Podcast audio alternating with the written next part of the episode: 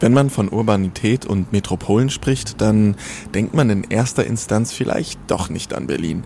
Monolithische Bauten und tiefe Häuserschluchten sind mehr Assoziationen, die man so mit Tokio, Peking, Moskau oder New York verbindet. Asphalt und Beton, soweit das Auge reicht. So ist es nicht verwunderlich, dass sich bereits 1970 in New York eine Bewegung entwickelte, um die tristen Straßen der Stadt zu begrünen. Egal ob legal oder illegal.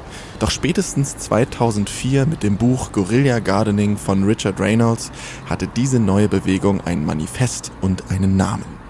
Knallbunte Blumenbeete und Wildblumensaatbomben gegen lieblose städtische Maßnahmen oder Müllbrachen. Ein Aufruf zu mehr Lebensqualität und Natur in unseren Städten. Das Guerilla Gardening ist der geistige Vorfahre oder eben die erste Instanz des Urban Gardening und deswegen wollen wir uns damit etwas genauer auseinandersetzen. Denn spannenderweise hat sich auch das Guerilla Gardening in verschiedenen Formen weiterentwickelt, um ganz unterschiedliche Bedürfnisse zum Ausdruck zu bringen. Und da kommt auch Berlin als Metropole wieder ins Spiel. Denn hier ist Guerilla Gardening ebenso wichtig wie in anderen Städten. Doch zunächst einmal herzlich willkommen zu Sprout to be Alive. Der Sprout to be Alive Podcast entsteht im Rahmen von Stadtnatur, Berlin ökologisch denken. Ein Projekt der Urania Berlin, gefördert von der Senatsverwaltung für Umwelt, Verkehr und Klimaschutz des Landes Berlin. Mehr dazu findet ihr auf der Webseite der Urania unter www.urania.de slash Stadtnatur.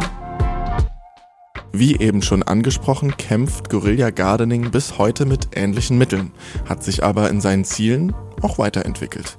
Man kann ganz klassisch etwas für sich und sein Umfeld tun, um die Tristesse der Stadt zu verschönern, indem man sich zum Beispiel öffentliche Gartenflächen aneignet, oder man gärtnert aus ökologischen Gründen. Denn mit geordneten, getrimmten Rasenflächen in der Stadt, in den Gärten oder Parks verlieren Insekten ihren Lebensraum und sterben. Und deswegen könnte die Lage auch nicht prekärer sein. Um diese beiden Blickwinkel auf das Thema besser verstehen zu können, haben wir auch wieder zwei Expertinnen eingeladen. Gast Nummer eins kennt ihr bereits aus Folge Nummer eins. Ich bin Laura und ich lebe in Berlin und Gärtner gerne und habe auch ein offenes Auge für meine Umwelt und immer wieder Lust, äh, in den Spalten des Betons irgendwie was zum Blühen zu bringen. Und deswegen habe ich mich auch mit dem Guerilla Gardening beschäftigt und da Möglichkeiten in Berlin gefunden, mich zu verwirklichen und mir und vielleicht auch anderen eine Freude zu machen mit Dingen, die blühen. Ja, Herzlich willkommen zurück, liebe Laura. Danke für deine Zeit. Gast Nummer zwei ist Autorin des Buches Anstiftung zum gärtnerischen Ungehorsam. Bekenntnisse einer Guerilla-Gärtnerin gebt Insekten ein Zuhause. Also ein neues Guerilla-Gardening-Manifest und äh, naja, hört einfach selbst. Mein Name ist Christiane Habermals und ich bin eigentlich Journalistin beim Deutschlandfunk, bin dafür Kultur- und Bildungspolitik zuständig und bin aber seit einigen Jahren unter die Guerilla-Gärtner in Berlin gegangen. Das ist sozusagen mein geheimes Doppelleben im Untergrund, dem ich auch noch nachgehe. Auch dir, Christiane, danke für deine Zeit und ja, herzlich willkommen. Jetzt liegt ja die Frage nahe, wie kommt man zum Guerilla Gardening? Am Anfang des Gärtnerns steht zumindest bei mir eine Lust, Dinge zu verändern, zu verbessern, schöner zu gestalten. Und in Berlin hatte ich mich ähm, nicht auf die Suche gemacht, in einem institutionellen Rahmen mich mit Gärtnern zu beschäftigen, sondern ich bin einfach vor die Tür getreten und da, das ist eine Sache, die, glaube ich, viele GärtnerInnen gemeinsam haben, sich die Umwelt einfach genau anzugucken. Und da habe ich gesehen, dass ähm, Karl-Marx-Platz in Berlin ein, ein richtiges, es gibt da ein richtiges Schmuddeleck mit Gebüsch und Müll und in der Mitte so einem komischen, außerirdisch anmutenden Gefäß, das einfach bewachsen war mit Schöllkraut. Auch ein Heilkraut, auch ein gelbblühendes Kraut, das bestimmt ganz viele Leute auch schon mal gesehen haben, ähm, das so einen gelben Saft produziert, wenn man es aufbricht. Und das war ganz nett, so wie es war, aber meine Mitbewohnerin und ich haben uns gedacht, da geht noch mehr. Und dann haben wir angefangen, diesen diesen Ort erstmal zu betrachten und zu überlegen, was man da machen kann und dann auch mal eine erste Hälfte bepflanzt. Und dass das illegal war, darüber haben wir uns nicht so viele Gedanken gemacht, weil eigentlich war das nur einer dieser vielen Ecken, die niemand, die niemand lieb hat, sondern einfach alle nur draufkacken. Und wir dachten, es kann nicht falsch sein, da ein bisschen was zu verändern. Ja, das ist etwas, zu dem ich gekommen bin. Also ich bin eigentlich Zeit meines Lebens sehr naturverbunden gewesen und ähm, vor allem sehr vogelbegeistert. Und ähm, vor einigen Jahren gab es eine Studie des Krefelder Entomologischen Vereines, in dem festgestellt wurde, dass die Insekten in einem ganz besorgniserregenden Maße zurückgehen. Also das Insektensterben, das ist ja durch alle Medien gegangen und mich hat das damals wahnsinnig, ja, schockiert, kann man fast sagen, weil bis dahin habe ich immer gedacht, die Natur wird sich in irgendeiner Form regenerieren, wenn man sich nur ausreichend um sie kümmert, wenn man sie schützt. Aber da wurde ganz deutlich, dass das eben nicht der Fall sein würde, weil wenn die Insekten aussterben, dann sind die gesamten Ökosysteme in Gefahr und dann ist eben auch ganz schnell so ein Point of No Return erreicht, wo es nicht mehr zurückgeht. Und da habe ich angefangen, darüber nachzudenken, dass ich da aktiv werden muss.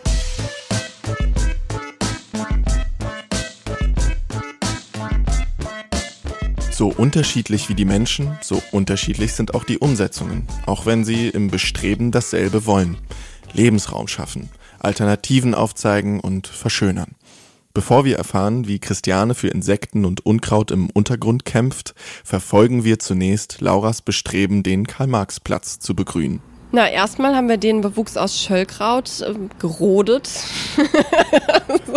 ganz einfach alles rausgerobbt, was da drin war. Das war vielleicht auch nicht die ganz feine Art. Man hätte natürlich auch überlegen können, dass das Schöllkraut da ja gewachsen ist, weil das genau der richtige Ort war für das Schöllkraut. Das muss man sich ja auch immer im Kopf behalten, dass die Pflanzen da einfach nur wachsen, weil es für sie dort der beste Standort ist. Also ist die, die Pflanze, die an einem gewissen Ort wächst, eigentlich nicht verkehrt. Die ist eigentlich genau richtig. Das ist nur der Mensch, der denkt, na, ich will da was anderes haben. Und das Schöllkraut ist nun mal nicht besonders prächtig, sondern eigentlich sehr frugal und kläglich irgendwie. Und ähm, wir wollten da gerne was anderes pflanzen. Also, also haben wir alles rausgerissen. Zumindest mal die erste Hälfte. Und das ähm, wirklich nach so ganz ästhetischem Empfinden und das, was wir noch in so einer alten Blechdose an Samen hatten, haben wir das einfach neu bepflanzt. Also nachdem wir das bepflanzt hatten, ähm, das, man fängt ja an, das Gartenjahr fängt ja früher an, irgendwie im Februar muss man sich ein paar Gedanken machen und im März, April geht es dann los. Und da haben wir im März äh, Samen ausgebracht, verschiedene Blumenmischungen und äh, haben die Fläche eigentlich komplett platt gemacht. Witzig war, dass sich ganz begeistert so eine Horde Vögel, also vor allen Dingen Amseln in den Bäumen außenrum, man muss sich vorstellen, dieses ist so ein alter Brunnen, der aufgefüllt wurde mit Erde. Und da stehen Linden drumrum und da haben die Vögel dann ganz aufgeregt gewartet. Wir haben uns gefragt, was eigentlich los ist. Aber wir haben natürlich den, den Boden frei gemacht und in diesem Brunnen wohnten schon Würmer, Regenwürmer. Und die Amseln waren dann ganz begeistert, diese Würmer dann rauszuziehen, als wir das dann vorbereitet hatten. Und aus dieser diese Fläche, die haben wir dann gewässert und beobachtet. Also kam die erste Reaktion nicht von Menschen, was man ja erwarten könnte, sondern von Amseln? Die, die fanden es Hammer. Die, die waren begeistert. Die fanden es immer super, dass irgendwer kam und die Erde von Pflanzen befreit haben und vor allen Dingen auch gegossen haben. Das dazu führt, dass die ganzen kleinen Insekten und Krabbeltierchen, die da wohnen, aufgescheucht irgendwo hinrennen und probieren, einen trockenen Fuß zu finden. Und das ist natürlich der Moment, in dem sich der Vogel freut und dann anfängt zu picken. Das Thema Insekten und Vögel ist ökologisch nicht zu unterschätzen, was ihr gleich auch bei Christiane hören werdet. Denn so einiges scheint uns trotz Berichterstattung nicht so ganz klar zu sein. Doch nach Amseln ist natürlich auch spannend, wie die Menschen auf dem neu bepflanzten Karl-Marx-Platz reagierten. Auf jeden Fall im ersten Jahr kann ich mich ehrlich gesagt nicht mehr so gut dran erinnern, aber wahrscheinlich im, im, weiteren Verlauf des Jahres kamen wir zu dem Problem, dass es in Berlin natürlich auch leider wenig regnet und außerdem dieser Ort von Linden bestanden ist. Das heißt, wenn es geregnet hat, ist auf diese Fläche kein Regen gekommen. Und deswegen mussten wir gießen. Wir wohnen im vierten Stock und haben tapfer Gießkannen von oben von unserem Badezimmer auf dieses Rondell gegossen, also gebracht und dann da vergossen. Und es war natürlich auf Dauer nicht praktikabel. Das heißt, wir haben bei den ganzen Läden außenrum geschnort nach Wasser. Und insbesondere haben wir dann eine Freundschaft geschlossen mit einem Handyladen, deren Besitzer das total feierlich fanden, dass vor, ihren, vor ihrem Fenster da begrünt wird. Und da haben wir dann äh, wirklich eine total freundschaftliche Beziehung aufgebaut zu diesen Leuten und konnten da immer Wasser holen und dann ab und zu mal so ein paar Blümchen vorbeigebracht. die haben sich immer wahnsinnig gefreut, wenn da irgendwas Neues los war. Und das war wirklich ganz, ganz schön. Das war so die intensivste Beziehung, die wir hatten. Aber ähm, es ist, es ist wirklich erstaunlich, dass die Leute also man muss sich ja vorstellen, dieser Brunnen ist inmitten von einem Haufen Gestrüpp und ganz viel Müll. Also das kann man auch nicht anders sagen. Es ist also ein kleiner Lichtblick in einem Haufen Scheiß. Eigentlich. Naja, man kennt halt einfach diese vermüllten Orte von Berlin. Es stinkt total. Wir hatten auch wirklich die Situation, dass immer wieder Leute so ähm, Müll in unser Beet geschmissen haben oder einfach wirklich hinten dran gekackt haben. Das ist auch einfach vorgekommen. Das ist Teil des des urbanen Flairs, keine Ahnung. Dann ist es aber einfach so ein Ort, also so ein, so ein kleiner, so ein, paar, so ein paar Quadratmetern hat es dann bunt geblüht und das haben doch voll viele Leute bemerkt. Und das war richtig schön. Und unter anderem haben wir mal gegärtnet und dann kam so eine Frau so ganz atemlos angerannt mit so einem 10-Euro-Schein gewinkt und sagt so, ja, ich bin Deutschlehrerin und ich habe so eine Präsentation über Garten und ähm, damit bringe ich amerikanischen Jugendlichen die deutsche Sprache bei und ich erzähle mir über Pflanzen und Gärten und habe von euch Fotos und ich habe euch nie gefragt und ich wollte euch hier 10 Euro geben, weil ihr das so toll macht und war dann so ganz aufgelöst und begeistert und so hat man dann irgendwie so Fans, von denen man so gar nichts weiß, äh, wenn man so gärtnert. Was ich ja wirklich ganz putzig fand, ist, dass ähm, so Gärtnern im öffentlichen Raum extrem partizipativ sind, vielleicht auch unkontrollierbares Unterfangen ist. Und ähm, sind natürlich Sachen weggekommen. Wenn so Blumen abgeschnitten waren, haben wir uns natürlich geärgert oder einfach manche Sachen waren auch abgerissen, so ganz äh, wild. Und ähm, dann denke ich mir immer, vielleicht hat dir eine Person seiner Liebsten oder seinem Liebsten irgendwas mitbringen wollen und hatte kein Geld. Von mir aus auch alles gut. Was ich wirklich entzückend fand, ist, dass an einer Seite dann irgendwann mal so Petersilienpflanzen aufgetaucht sind. Keine Ahnung, wer die gepflanzt hat, aber die wurden regelmäßig gegossen und begärtnet. Und das fand ich dann irgendwie fetzig, weil irgendeine so Person gedacht hat, was brauche ich im Leben regelmäßig? Glatte Petersilie. Also wir wissen nie, was, äh, wie es dazu gekommen ist, aber ähm, so die Leute nehmen, habe das Gefühl, sobald man so einen so einen Boden bereitet, äh, gibt es auch andere Leute, die ein Körnchen dazuschmeißen. Und das ist dann wirklich auch ganz süß. Und was wir auch häufiger hatten, sind äh, ausgesetzte, ungeliebte Zimmerpflanzen. wo, wo man wirklich gesehen hat, okay, hier versteht jemand, dass sich hier jemand um Pflanzen kümmert und setzt dann seine halb vertrocknete Grünlinie dazu in der Hoffnung, dass sie dann auch mitversorgt wird. Also es entsteht auf jeden Fall sehr viel Leben um so ein, äh, so ein Stückchen Erde, das halt vorher keinen interessiert hat. Und ich habe auch gemerkt, dass ich ganz anders durch die Stadt gehe, wo ich selbst so ein Stückchen ungeliebtes, ungeliebte Fläche betreue, dass ich sehe, dass wirklich an so bepissten Bäumen zwischen Autos und Müll einfach sich irgendwer die Mühe macht, so einen Quadratmeter aufzuhübschen. Und das gibt mir dann einfach ein richtig gutes Gefühl und ich glaube sonst den Leuten auch. Viele Leute bemerken es, glaube ich, nicht, weil das sind Details, es sind halt keine protzigen Parkanlagen oder riesig krasse Rosen oder sind halt so kleine Pflanzen. Aber wenn man einen Blick dafür hat oder den schult, dann sieht man, dass ganz viel Liebe eigentlich auch im öffentlichen Raum steckt, der unorganisiert ist. Vielleicht eine Person oder eine Familie oder Freunde oder eine WG, die irgendwas begrünen und äh, also es gibt auch so süße Schilder, die Leute da anbringen, so das, das hier ist für Bienen und nicht für die Menschen oder so ganz schöne Initiativen und da zeigt sich eigentlich auch, dass jeder Erdring um einen Baum kann eigentlich bepflanzt werden. Und man muss es aber halt äh, pflegen und täglich pflegen, manchmal vielleicht auch nur alle paar Wochen, aber es braucht irgendwie so einen gewissen eine Kontinuität oder einen Rhythmus, der an die Bedürfnisse von den Pflanzen angepasst hat, die man halt da wachsen sehen möchte. Zwischen Müll und Unrat ein kleiner Lichtblick sein und auch ein Auffangbecken für ungeliebte Zimmerpflanzen und mehr tierischen Lebensraum schaffen, das ist eine Methode. Eine ganz andere ist da der Guerilla Gardening Weg von Christiane. Nachdem du den Entschluss gefasst hattest, gegen das Insektensterben muss man doch irgendwas unternehmen. Wie ging es denn von da aus weiter? Ich habe mich damit beschäftigt, was eigentlich die Ursachen sind für das Insektensterben und ähm, kam dann natürlich ganz schnell zu dem Thema, das ähm, ist ja auch kein Geheimnis, dass natürlich die industrielle Landwirtschaft das Hauptproblem ist, also die Intensivierung der Agrarkulturen äh, mit ihren Pestiziden und mit ihren, vor allem eben mit den Nährstoffen, mit denen die Landschaften überzogen werden. Hellmann et alii veröffentlichten 2017 im Fachjournal PLOS ONE More than 75% decline over 27 years in total flying insect biomass in protected areas. Also wir haben in den letzten 27 Jahren mehr als 75 Prozent der fliegenden Insektenbiomasse verloren. Die ForscherInnen sehen vor allem die Intensivierung der Landwirtschaft als möglichen Hauptgrund. Aber ich kam dann eben auch ziemlich schnell zu dem Ergebnis, dass es in den Städten auch nicht besser aussieht. Also eigentlich könnte man meinen, je artenärmer die Landschaft wird, desto größer wird die Rolle, die die Städte spielen für für Stadtökologie und als Rückzugsräume für Tiere und Pflanzen. Und das ist auch tatsächlich der Fall. Also das haben wir ja alle erlebt in den letzten Jahren. Aber leider sind eben unsere Städte und Gärten ähm, mittlerweile genauso steril und artenarm wie das Land. Also in den Gärten gibt es mittlerweile viel größere Monokulturen, als das auch Gartenbesitzer von sich glauben. Und in den Parks und Gärten herrscht absolute Ebbe, was Stadtökologie angeht, also was die Bedürfnisse von Insekten angeht. Und das war dann ja der ausschlaggebende Grund, dass ich geguckt habe, was kann man tun und bin eben dazu, also das Fazit ist, Insekten brauchen Wildpflanzen, Unkräuter. Und ich bin sozusagen, also das, was landläufig als Unkraut überall ausgemerzt und ausgerissen wird.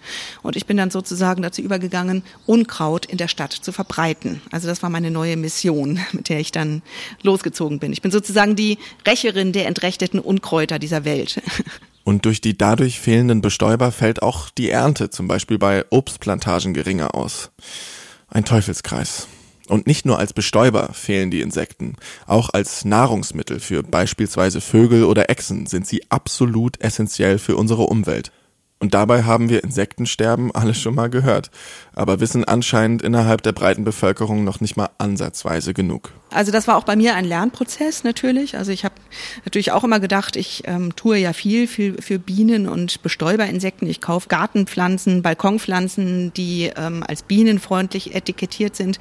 Aber tatsächlich ist das ähm, noch lange nicht ausreichend. Also die meisten Gartenpflanzen, die wir kaufen, sind eben leider die falschen. Also sind Pflanzen, die steril sind zum Beispiel oder die ähm, so hochgezüchtet sind, dass die Bienen oder äh, Schmetterlinge dort überhaupt gar keine Möglichkeit mehr haben, mit ihren Rüsseln da reinzukommen. Also die meisten Gartenpflanzen, die wir kennen, sind das, ob, ob das jetzt oder Balkonpflanzen, Geranien oder ähm, Dahlien oder äh, Chrysanthemen oder Rosen, die sind meistens völlig unökologisch und für Insekten nicht verwertbar. Und das ist eben tatsächlich etwas, was kaum bekannt ist. Und das Zweite, was kaum bekannt ist, dass die meisten Insekten auf bestimmte Wildpflanzen angewiesen sind, auf heimische Wildpflanzen, weil sie sich in der Evolution darauf in langen Jahren spezialisiert haben.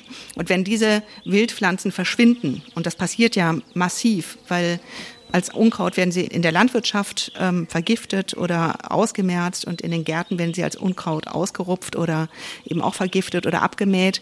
Also wenn diese Futterpflanzen verschwinden, dann verschwinden eben auch die Arten, die darauf spezialisiert sind. Und das ist tatsächlich kaum bekannt. Also wie wichtig diese Arten auch als Lebensraum sind. Manche denken auch, ja, aber die, ich, wir haben doch immer Hummeln und äh, Schmetterlinge an meinen Balkonpflanzen, an meinen Gartenpflanzen. Die sind doch sehr, die müssen also attraktiv sein für Blumen, aber das sind dann eben nur sogenannte Generalisten unter den Insekten, also zum Beispiel Honigbienen oder Hummeln oder Kohlweißlinge. Die haben kaum Probleme, die gehen auch an Gartenpflanzen zum Teil, aber ähm, viele, viele Insektenarten sind eben so spezialisiert auf bestimmte Unkräuter, dass, ähm, dass sie mit diesen Pflanzen nichts anfangen können. In meinem Buch versuche ich eben, wenn man so will, ähm, ja, die Leute ein bisschen aufzurütteln und auch anzustiften dazu. Also es heißt ja auch Anstiftung zum gärtnerischen Ungehorsam, also sich aktiv zu werden gegen den Aufräumwahn in den Städten und auch zu gucken, was kann man selber machen auf seinem kleinen Acker auf seinem kleinen Balkon, in seinem kleinen Garten. Und das ist einiges tatsächlich.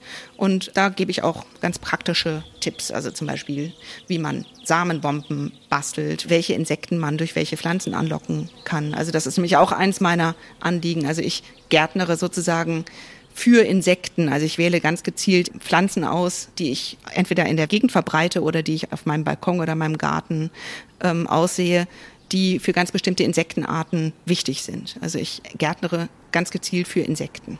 Das heißt, wenn die meisten Pflanzen, obwohl so deklariert, gar nicht insektenfreundlich sind, wo bekomme ich dann passende Pflanzen her? Das ist eben auch eine der Recherchen, die ich jetzt für mein Buch äh, gemacht habe, weil ich wissen wollte, wie werden eigentlich diese Pflanzen in den Gartencentern produziert, die ja in Massen hergestellt werden, in Großgärtnereien gezüchtet werden und ähm, tatsächlich jedes Jahr Milliarden Umsätze damit gemacht werden, jeder die auf seine Balkone pflanzt, in seinen Gärten und so weiter.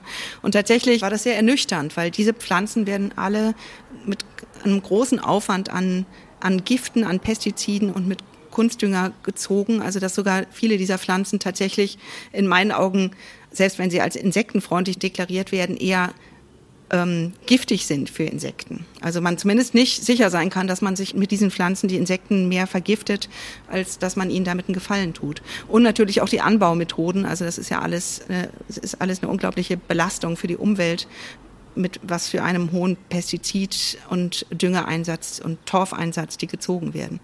Also das war eine sehr ja, ernüchternde Recherche für mein Buch.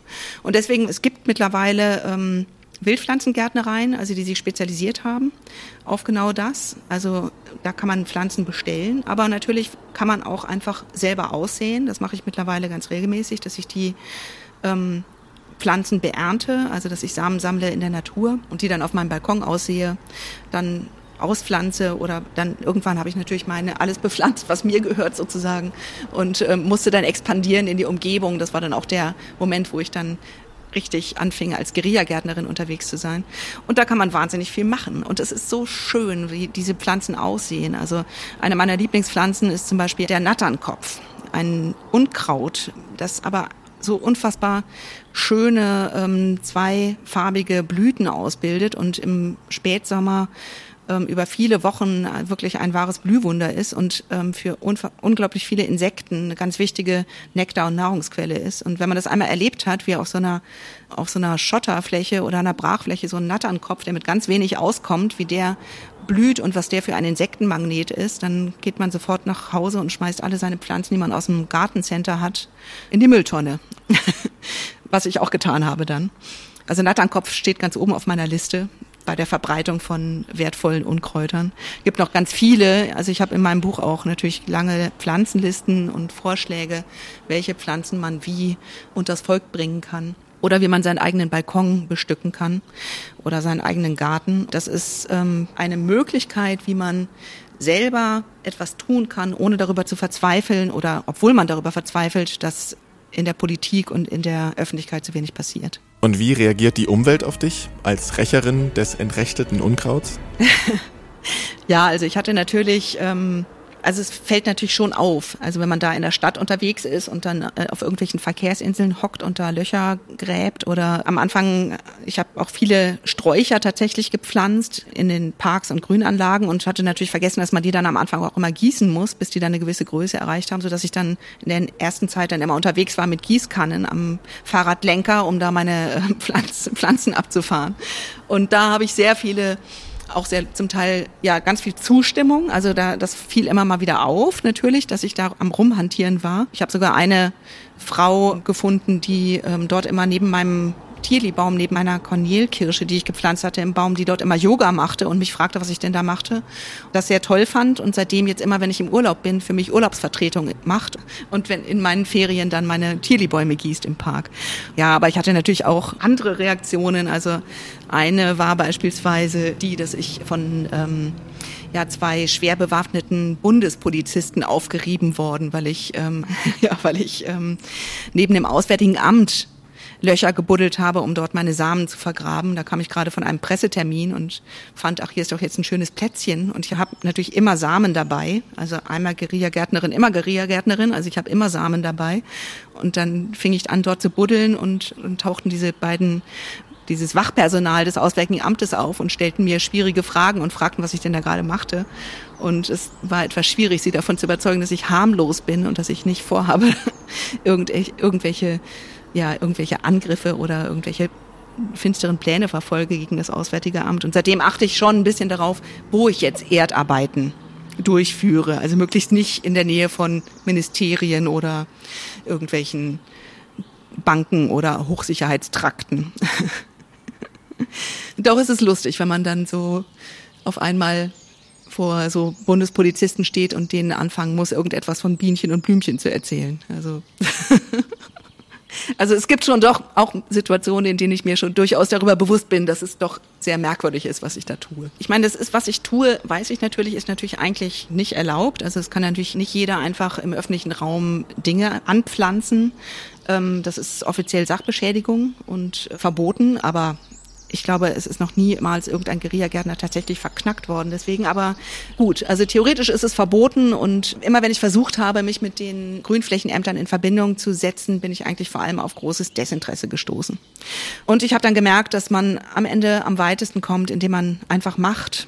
Leider muss man natürlich immer damit rechnen, dass es wieder abgemäht wird oder dass die Grünflächenämter mit ihren in Anführungsstrichen Pflegekolonnen kommen und ähm, alles wieder säubern, um dann wieder ihr pflegeleichtes Einheitsgrün zu pflanzen. Also das kann schon auch sehr frustrierend sein. Also ich achte mittlerweile schon sehr darauf, wo ich meinen Pflanzen zumindest ein gewisses Überle wo sie ein gewisses Überlebenspotenzial haben an den Grünflächenämtern vorbei.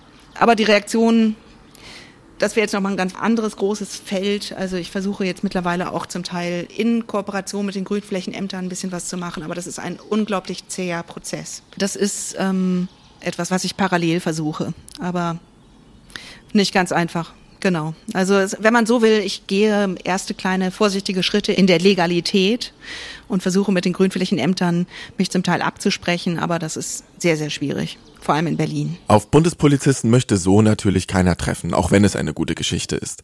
Jetzt steht natürlich die Frage im Raum, wenn ich Blut geleckt habe, wie kann ich anfangen? Man kann natürlich erstmal gucken, was hat man an tatsächlich an legalen eigenen Ländereien.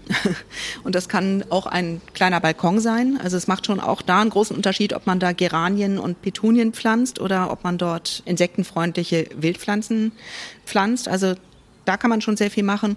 Und wem das nicht ausreicht oder wer keinen Balkon hat und trotzdem was tun möchte, ja, dem kann ich nur empfehlen, beschäftigt euch damit sammelt Samen. Das ist relativ einfach, Samen zu sammeln in der Natur. Gibt es ein paar Regeln, die ich in meinem Buch auch beschrieben habe. Wie kommt man eigentlich an Samen? Und dann kann man loslegen und versuchen, die zu verbreiten. Also das ist auf jeden Fall etwas, was jeder auch selber tun kann. Und interessanterweise bei meinen Guerilla-Aktivitäten bin ich auch auf viele Leute gestoßen, die das zum Teil selber machen oder die zum Teil selber mit äh, den Grünflächenämtern seit Jahren in Verhandlungen stehen, um irgendwelche Teile von Grünflächen selber äh, insektenfreundlich zu bepflanzen oder immer wieder auch äh, an Grünflächenämter herantreten und sagen, könnte man hier nicht auch einfach die Pflege verändern, könnte man nicht einfach die die Verkehrsinseln einfach dort einfach das Gras wachsen lassen, damit dort Unkräuter oder Spontanbewuchs sich bilden kann. Also es gibt erstaunlich viele Menschen, die sich mit diesem Thema befassen und die in irgendeiner Form ähm, da aktiv sind. Und ja, der Schritt in das Guerillagärtnern ist dann relativ kleiner. Hm, wenn man eine Fläche begrünen will, dann geht es erstmal, der Mensch will immer machen. Der will, will immer erstmal was machen und verändern und so eine Beeinflussung herbeiführen. So ist erstmal muss man die Fläche auch beobachten. Das ist eine Erfahrung, die wir auch mit unserem Rondell machen mussten. Man stellt sich da vor, was da wachsen kann und was da schön aussehen würde und blablablub und dann stellt man irgendwann fest, das kann da ja gar nicht wachsen. Stimmt, weil das entspricht überhaupt nicht den Bedürfnissen der Pflanze. Also Guerilla Gardening ist vielleicht einfach so eine Liebe zum Raum. Man muss sich erstmal den Ort angucken ist da Sonne, ist da keine Sonne? Wie oft regnet es? Also ich meine, in Berlin ist es einfach trocken. Wenn die Fläche in der prallen Sonne liegt, dann braucht man eine Pflanze, die Trockenheit verträgt. Also erstmal wirklich diesen Ort, wo die Pflanze wachsen, auf sich wirken lassen und dann recherchieren. Was bedeutet das? Was ist das für ein Standort? Und was für Pflanzen können da wachsen? Und dann kann man natürlich das als Seedbaum machen. Ich da gibt es so viele Anbieter, die so wirklich schöne Mischungen herstellen und dann ein passendes Substrat bereitstellen. Aber nichtsdestotrotz äh, muss man sich klar machen, dass eine Pflanze, wenn sie keimt, Feuchtigkeit braucht. Man kann aber auch sagen, hey, ich versuche nur einen Impuls in die Natur zu geben, ich schmeiß den Samen hin und hoffe einfach, dass es der Regen richtet. Und dass genau zu dem Zeitpunkt, wenn der Samen das braucht, auch der Regen kommt.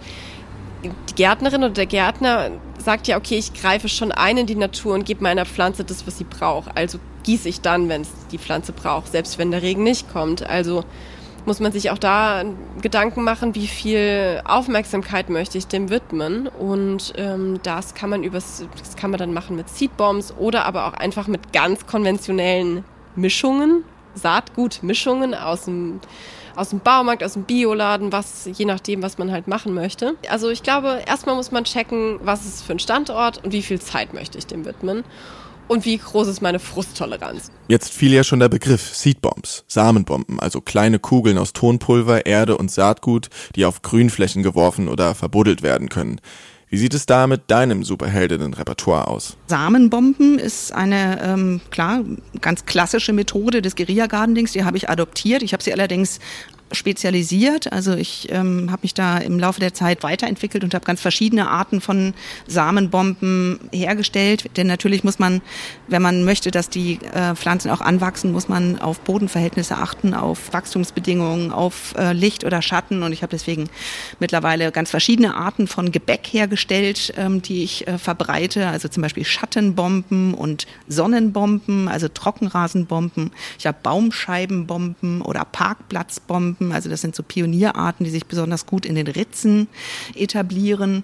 Also ich kämpfe auch, wenn man so will, kämpfe ich um jede Ritze in der Stadt, ähm, die in irgendeiner Form ökologisches Leben ermöglicht. Und tatsächlich ist das auch notwendig, denn es wird überall so unfassbar viel abgemäht an den Straßenrändern, in den, äh, selbst in den Brachen, selbst in den Gebieten, in denen das eigentlich gar nicht notwendig wäre.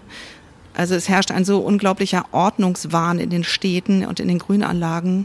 Und es macht mich sehr verzweifelt, einfach, dass die Stadtökologie mittlerweile so wenig Verbreitung findet, obwohl eigentlich alles bekannt ist und trotzdem so wenig passiert. Also insofern ist es schon auch eine Form des Protestes gegen den Aufräumwahn in den Städten und Grünanlagen und in den Gärten. Gibt es da auch absolute No-Gos beim Samenverteilen? Gut gemeint, aber No sind natürlich Neophyten, also Pflanzen, die in unseren Regionen nicht heimisch sind und die vielleicht möglicherweise invasiv sind. Also da muss man eben nochmal unterscheiden zwischen Pflanzen, die wirklich Schaden anrichten und Pflanzen, die vielleicht für unsere, vielleicht auch Tiere oder Bestäuber nicht so sinnvoll sind und vielleicht nur den Menschen erfreuen.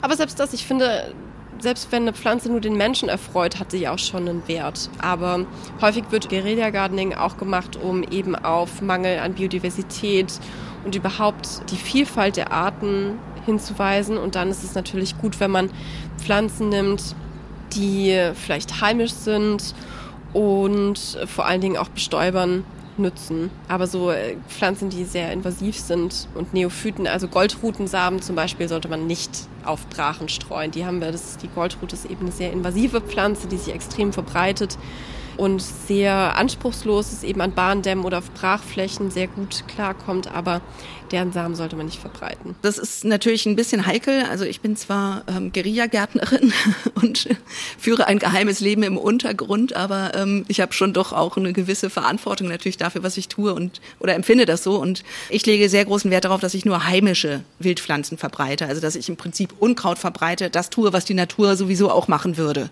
wenn man sie denn lassen würde.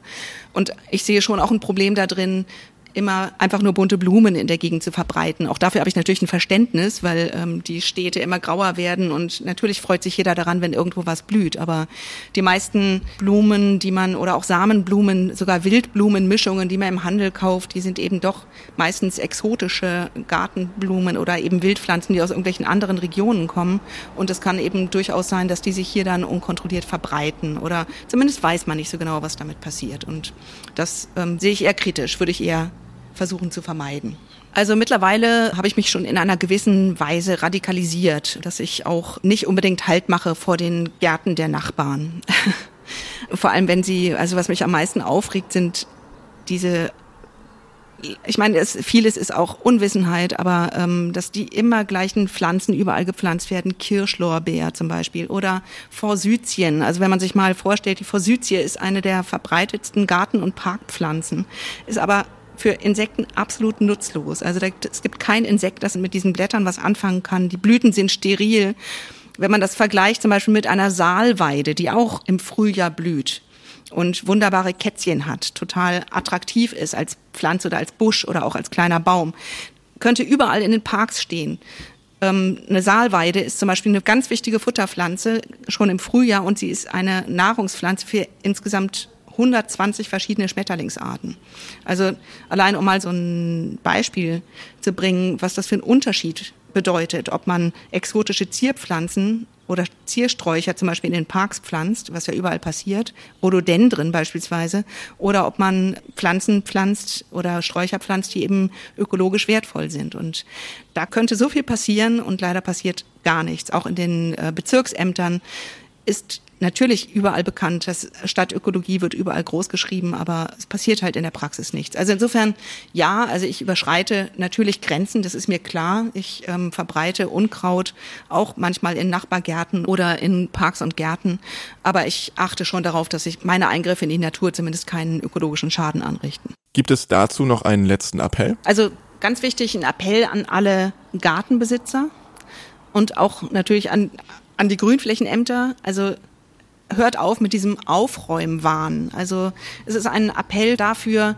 einfach mal mehr Unordnung zuzulassen, mal Kruschecken zuzulassen, mal irgendwelche Ecken zuzulassen, die nicht durchgestaltet sind, die nicht nach irgendwelchen ästhetischen Kriterien schick gemacht wurden. Also das ist, glaube ich, ein ganz großes Problem, dass in den Städten, in den Dörfern, auch in den Siedlungen, dass da so ein unfassbarer Aufräumwahn herrscht, der am Ende dazu führt, dass es kaum noch irgendwelche kleinen wilden Ecken oder dass Natur überhaupt nirgendwo mehr möglich ist. Also das ist ein, eines der ganz großen Probleme. Also Mut zu Kruschecken, Mut zu unaufgeräumten Gärten, Mut dazu, das Gras mal ein bisschen länger wachsen zu lassen und ähm, ja, einfach einen Sinn dafür zu haben, wie schön Natur sein kann, wenn man sie einmal mal wachsen lässt. Und manche von den Pflanzen, die wir als Unkräuter ausreißen, sind in Wirklichkeit wunderbare Blühpflanzen, die die meisten Gartenpflanzen in den Schatten stellen und ähm, viel, viel schöner aussehen sogar auch. Also Mut zur Unordnung. Das wäre mein Appell. Und mit diesem Appell beenden wir die heutige Folge und lassen euch hoffentlich mit neuen Gedanken und Erfahrungen zurück.